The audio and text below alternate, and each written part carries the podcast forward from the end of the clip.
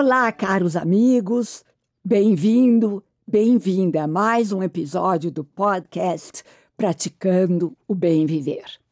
Eu sou Márcia De Luca, compartilhando por aqui muitos conhecimentos repletos de sabedoria. E continuamos na série de entrevistas com os participantes do evento Ser Long Life Learning, que está sendo organizado pelo grupo Transamérica e tem como objetivo inspirar pessoas através do conhecimento a encontrarem sua melhor versão como seres humanos, a terem mais saúde, equilíbrio emocional e uma melhor performance em todos os sentidos da vida. E relembrando mais uma vez que a data do Ser Long Life Learning passa para o segundo semestre, dias 18 e 19 de outubro. E o meu entrevistado de hoje é o Mega Blaster Dr. Rodrigo Duprá. Rodrigo é um estudioso e apreciador da máquina humana. Ele estuda a alta performance há mais de 20 anos e ele já ajudou mais de 5 mil alunos através de cursos e palestras. Além de ser um cirurgião plástico, ele pratica medicina integrativa, unindo conceitos de medicina moderna com prática milenar, práticas, aliás, milenares como os pranayamas ele é praticante de Qigong. O foco clínico do Dr. Duprá é o equilíbrio da mente e otimização do nosso funcionamento, em busca de uma experiência mais refinada da vida e caminhada nos degraus da consciência humana. É um prazer receber você, Rodrigo, e um prazer ter você na mesa redonda felicidade e emoções positivas no evento Ser Long Life Learning no dia 19 de outubro. Bem-vindo. O oh, prazer é meu. Obrigado pelo convite. Obrigado aí pela honra de estar nesse evento tão maravilhoso, com, feito com tanta consciência por trás, que é a sua consciência que eu admiro muito. Muito obrigado pelo convite. Vai ser uma honra estar com vocês lá. Eu acho que você tem muito a agregar, né, Rodrigo?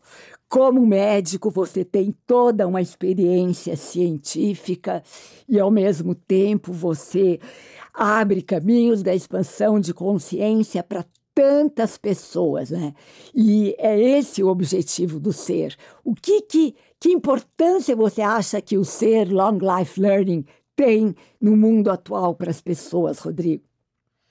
Olha, no mundo atual, é, mais do que em todas as outras épocas, nós temos muitos benefícios e de conforto. Né? Então, quando a gente analisa a evolução da humanidade, né, desde quando a gente realmente começou a viver em grandes aglomerações, saiu do estilo de vida da caça e da coleta, quando a gente descobriu uma forma de ter um, uma comida sempre à disposição, a agricultura, nós fomos ganhando tecnologias, fomos, fomos ganhando conhecimento para que a gente tivesse garantia de que você pode acordar no seu dia, abrir a sua geladeira e ter um belo café da manhã. Mas, mesmo com tudo que nós ganhamos, né, mesmo com todas as conquistas, quando realmente a gente olha para trás e vê que a gente tem uma vida muito mais estável hoje do que a gente sempre teve, acho que mais do que qualquer época sem precedentes aí na nossa humanidade, nós esquecemos de agradecer, de notar que temos tudo isso. Então, é, é uma, uma, uma prática muito é, esquecida a gente olhar para aquilo que a gente conquistou e achar uma conquista. Para a gente é tudo muito normal, né? Você levanta, é, abre a sua geladeirinha, tem comida, você depois pede um iFood para almoçar, você tem uma certa segurança, você sabe que quando você está dentro da sua casa, você pode fechar os olhos, deitar em chavasna, esperar o tempo passar e muitas vezes a gente não valoriza esses, esses pequenos ganhos que nós tivemos como seres humanos. Então é muito importante a gente ter eventos desse tipo, onde a gente é, olha para dentro, onde nós caminhamos para o autoconhecimento, nós entendemos o que está acontecendo em relação aos nossos medos, às nossas aflições, porque um aprendizado que fica é que nós sempre seremos aflitos com alguma coisa. por mais que nós conquistemos algum espaço, alguma tecnologia, por mais que a gente agora possa dominar muita parte, por exemplo, com a previsão do tempo, alguma coisa vai nos afligir. A gente sempre vai arrumar alguma coisa para cutucar aqui aquela nossa ansiedade, aquela nossa antecipação, para a gente é, sempre fazer um esboço do próximo momento de uma forma a nos proteger. E quando nós fazemos um evento desse tipo, a gente para para pensar o que está acontecendo aí dentro. Vamos organizar o porquê que a gente está com aflição, por que nós temos medo, ou por que nós não estamos felizes do jeito que estamos. Esse é um caminho para o autoconhecimento e que é muito necessário hoje, onde as pessoas realmente esqueceram é, o que pode ser um grande risco e o que é um risco que a nossa mente confabula e conta para nós. Só que isso tem um impacto gigantesco na nossa saúde. Então, esse evento vem aí como um, uma forma de a gente conseguir lapidar isso, né, da gente conseguir olhar para o nosso ser e para dentro e lidar com as nossas aflições do mundo moderno.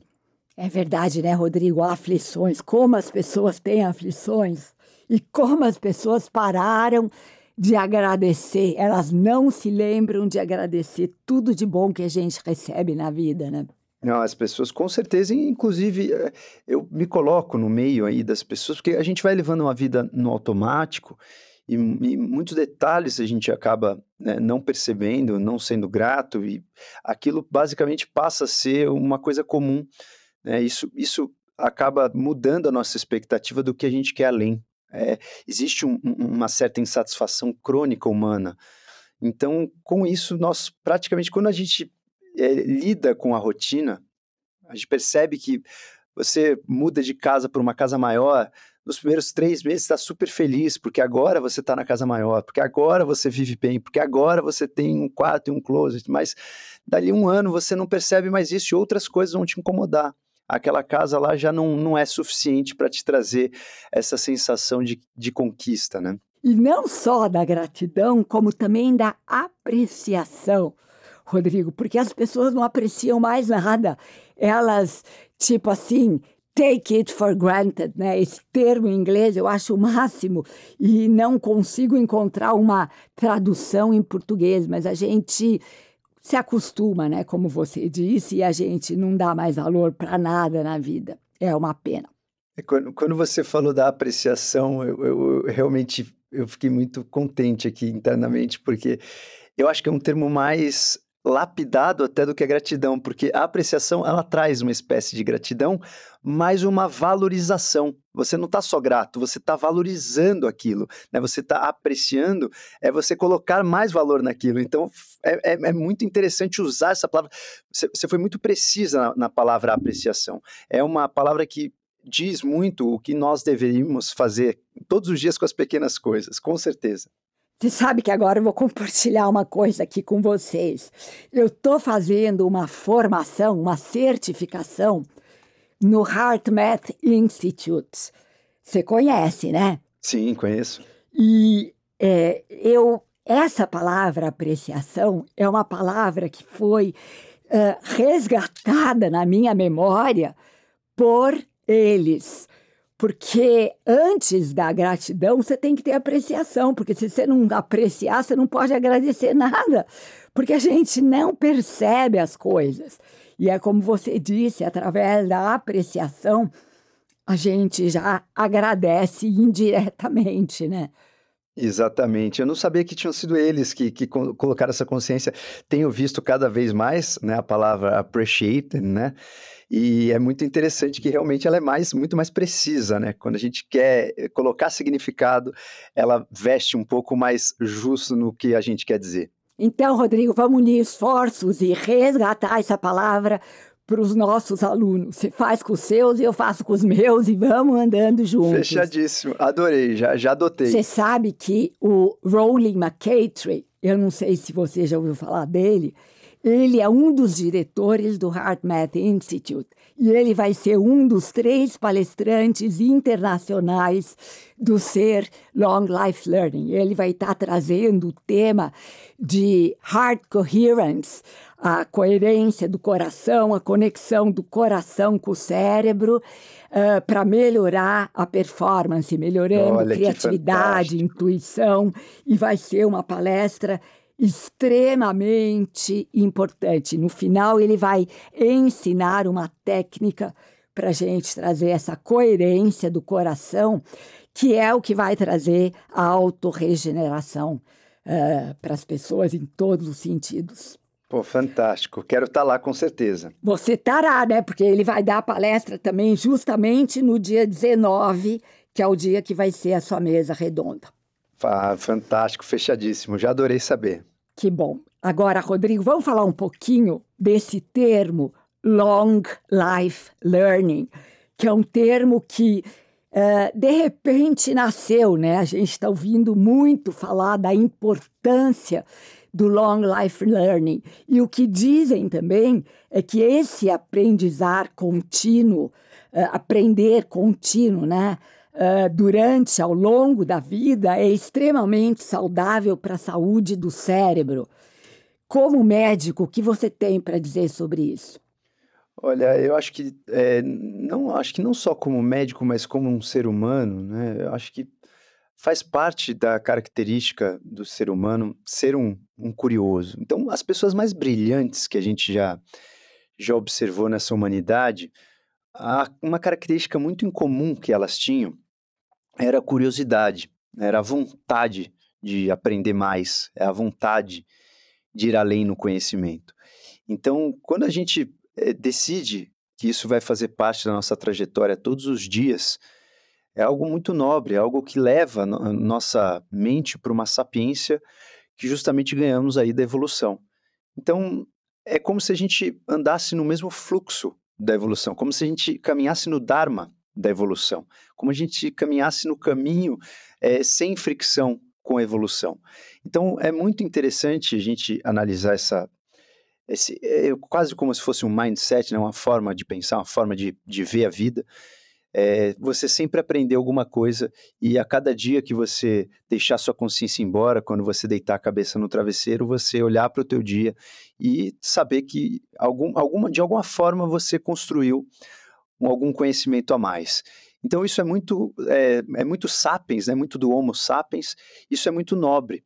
Isso também nos dá um sentido de que a nossa vida está tendo algum nexo, né? a nossa vida tem algum propósito, a nossa vida tem é, alguma trajetória e não simplesmente aquela vida que você espera o, o relógio é, bater tal hora e o ponteiro andar e que os dias é, vão passando e você não sente absolutamente nenhum compromisso com alguma missão.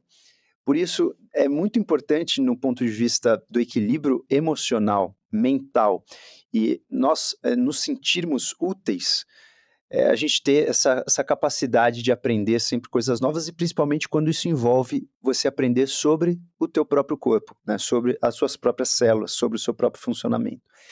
Então, quando a gente olha agora do ponto de vista médico, do ponto de vista é, metabólico, é muito interessante quando é, as pessoas estão realmente alinhadas com, com uma missão, um senso de conexão, né? um senso de significado. Isso modifica completamente, por exemplo, a forma como você lida com o estresse. Então, um evento pode ser muito estressante para uma pessoa A e para uma pessoa B. Só que se a pessoa A ela sabe que aquele estresse faz parte da trajetória de onde ela quer chegar e do que ela quer conquistar, a capacidade dela lidar melhor com isso, com menores níveis de hormônios do estresse, noradrenalina e cortisol, e principalmente uma melhor recuperação desse estresse, é muito maior do que se a gente compara com uma pessoa B que não tem esse senso de significado, que não tem esse senso de clareza, que não tem essa vontade de estar sempre aprendendo, que não tem essa curiosidade na vida. Então, isso faz uma total. É, uma total, um total apoio, né, um, alicerce para a nossa saúde, tanto mental quanto metabólica nos dias de hoje. Muito interessante tudo isso mesmo. Agora, você vai participar, Rodrigo, da mesa redonda Felicidade e Emoções Positivas, que vai ser uh, mediada pela Mariana Ferrão. Na sua opinião, como a felicidade e emoções positivas podem fazer a diferença para o equilíbrio do ser humano. É perfeitíssimo. Primeira coisa para a gente entender como, a gente precisava lapidar um pouco o conceito do que é felicidade, né? Antes, assim, antes da felicidade, como a felicidade poderia impactar no nosso corpo? O que é felicidade, né? Qual é o conceito de felicidade? Existem inúmeras definições de felicidade, mas basicamente, quando a gente olha de um ponto de vista químico, a felicidade é como se você tivesse uma sensação realmente de bem-estar. Durante a, um, os períodos de felicidade, né, se a gente olhar para o nosso dia e, e, a gente nos perguntar nas últimas 24 horas, quantos períodos, né, mesmo que sejam segundos, né, quantos momentos você sentiu alguma sensação boa, né, uma sensação de felicidade ou até uma sensação de plenitude ou um certo prazer no sentido, é, no sentido de, de se sentir parte de um todo. Então, quantas vezes você sentiu isso na, nas últimas 24 horas? Quando a gente tenta entender é, quimicamente o que significa isso, a, a gente tem vários é, comunicadores mensageiros na nossa cabeça, no nosso cérebro, que dão uma certa conotação desse sentimento de pertencimento do momento presente, aonde você está é, com um certo, um, certo sentido de bem-estar naquele momento, independente do que esteja acontecendo.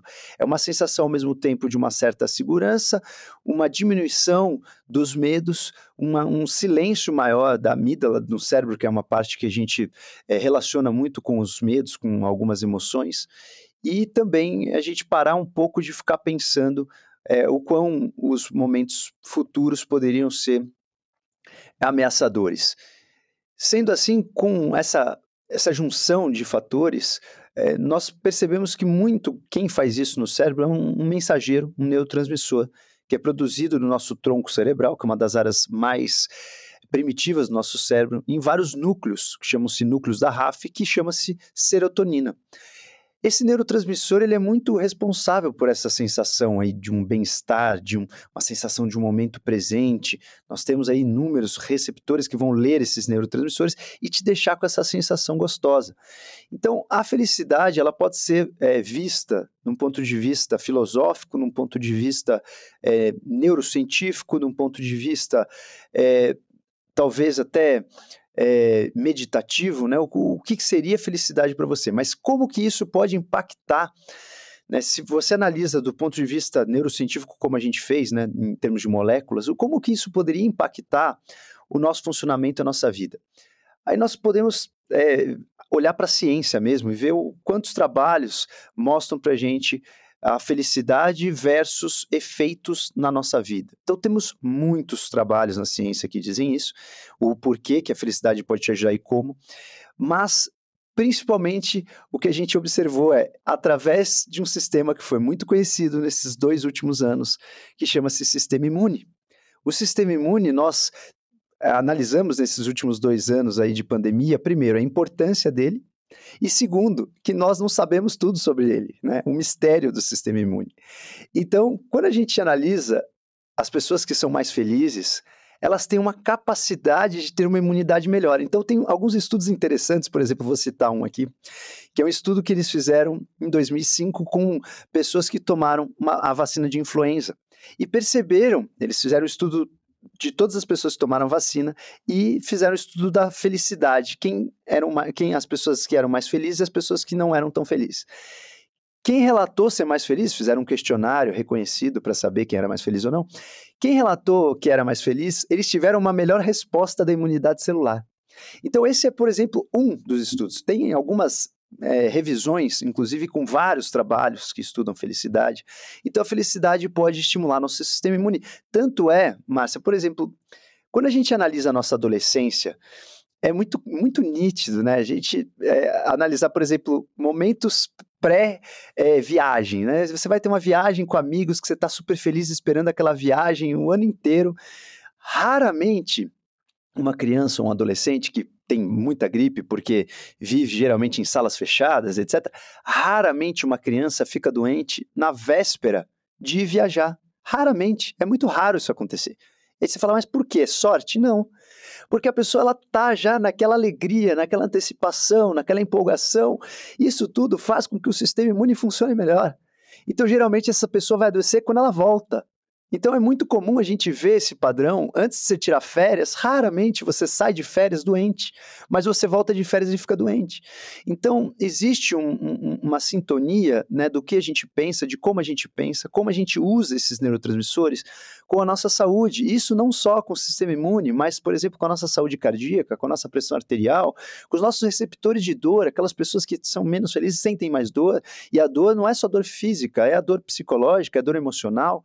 Então existe uma, uma conexão gigantesca né, do que a gente pensa, como a gente pensa e qual a nossa capacidade de sentir esses momentos de plenitude, prazer e felicidade no nosso dia com o nosso funcionamento, com o nosso metabolismo e com o nosso organismo de uma forma geral. Rodrigo, é incrível, né? Como você se apresenta. Você se diz que você é um estudioso e um apreciador da máquina humana. O ser humano é uma máquina humana. E, e Sadhguru, você conhece, você já viu falar do Sadhguru, um guru Conheço, indiano? adoro Sadhguru, claro. Ele fala, né, que a gente devia cuidar da máquina humana e desenvolver a máquina humana mais do que a gente desenvolve as outras máquinas, né?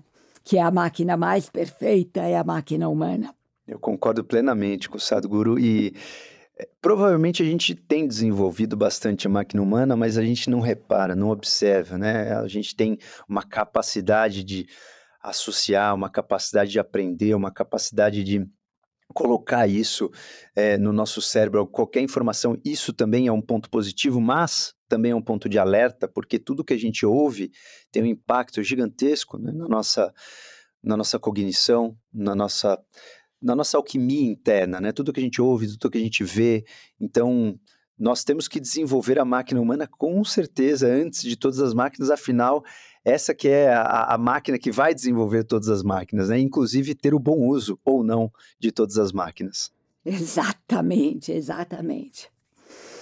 Agora, Rodrigo, é dito que nós estamos entrando na aurora de uma nova era que será guiada pela consciência. Nós estamos entrando num novo paradigma, que é o paradigma da consciência. Você pode me definir o que é expansão de consciência para você? Maravilha, é um conceito, a consciência em si é um conceito de muito debate, inclusive no ramo da neurociência. A consciência pode ser vista de diversas maneiras, mas existe uma forma muito simples é, de analisar o que seria uma consciência. A consciência é quase como se a gente conseguisse, através de uma informação do meio ambiente, nós colhermos essa informação para ter alguma atitude, alguma ação. Então, por exemplo, se a gente considerar a consciência sendo uma leitura do meio ambiente para que a gente tome alguma atitude, nós poderíamos considerar um termostato de um ar-condicionado uma forma simples de consciência não viva. Né? O termostato calcula a temperatura do teu quarto e se a temperatura está abaixo do que você selecionou no, no, seu termostato, ele vai aumentar a potência. Se ela tiver, aliás, se ela estiver acima, ele vai aumentar a potência. Se ela estiver abaixo, ele vai diminuir a potência. Então, é uma leitura do meio ambiente e ele vai tomar uma ação baseada naquilo. Isso é como se fosse um looping de consciência. Não viva, obviamente. Quando a gente passa isso para um ser vivo, né, nós podemos considerar inúmeros loopings do nosso sistema nervoso o tempo todo, trazendo para nós é, informações do meio ambiente para que a gente tome atitudes. E quando a gente passa esse conceito para a consciência humana, nós temos um, um filtro maior ainda, que é aquilo que nós percebemos que estamos realmente lendo. Né? Muitas coisas no nosso organismo nós não, não temos a noção que estamos lendo. Por exemplo, agora você está lendo, por exemplo, a umidade do ar, a temperatura, a luminosidade na sua glândula pineal. Nós estamos lendo várias coisas que nós não temos consciência. Mas nós estamos também lendo e observando e adquirindo conhecimentos do meio que estamos com consciência. Você está ouvindo minha voz, você está sabendo o timbre que eu estou falando, o ritmo que eu estou falando. Você, você pode observar, olhar o teu relógio, saber o tempo. Então nós temos consciência de inúmeras informações que estão chegando no nosso corpo agora para que a gente tome alguma atitude. O que seria então expandir a consciência nessa definição? Toda vez que a gente fala expandir a consciência, significa você ter uma maior capacidade de ler o seu meio para você tomar as atitudes que bem entender para aquele contexto. Então, se nós pegarmos qualquer situação onde você tem uma consciência limitada versus uma consciência expandida, nós podemos entender que a consciência limitada é como se você, por exemplo, comparasse uma visão de um ser humano, né, você consegue enxergar de 400 a 700 nanômetros de espectro de ondas eletromagnéticas. Então, tudo que tiver nesse espectro, você consegue enxergar, né, que são ali as cores do arco-íris. Nós temos um espectro gigante aí de cores que a gente consegue ver pôr do sol, consegue ver inúmeras cores. Mas se ao seu lado tiver uma pessoa, por exemplo, que tem uma consciência expandida, consegue enxergar além desse espectro, consegue enxergar, por exemplo, ondas, ondas infravermelho, consegue enxergar ondas gama, ondas, ondas do raio-x, essa pessoa teria uma expansão da consciência perto da sua. Então, de uma forma bem didática, expandir a consciência é você ter uma maior capacidade de lidar com as informações que chegam tanto do meio ambiente quanto do seu meio interno, para que você tome as melhores atitudes e para que você tenha uma melhor experiência nessa vida. Isso faz parte de um processo de um aprendizado e o ser humano tem um espectro gigantesco de consciência. A gente pode ter seres humanos vivendo com uma consciência muito medíocre, muito simples e rudimentar, e seres humanos vivendo com consciências elaboradíssimas. Então, quando a gente fala expandir a consciência, é caminhar nesse trajeto de ganhar um ornamento na sua capacidade de ler o mundo. Ai, que lindo, que lindo, Rodrigo. É, é sempre um prazer e um néctar para os ouvidos ouvir você falar. É, obrigado, é, obrigado. Nossa conversa, amei, amei, amei.